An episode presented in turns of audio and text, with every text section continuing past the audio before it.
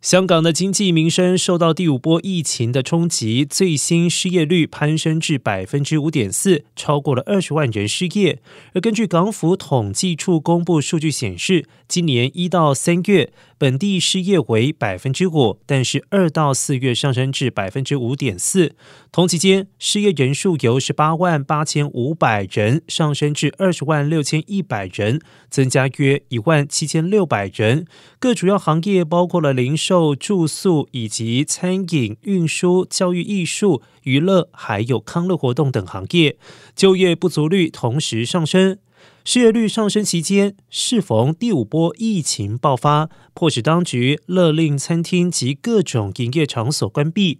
而劳工及福利局局长罗志光预期，随着疫情减退和社交距离措施逐步的放宽，未来数月就业情况将会改善。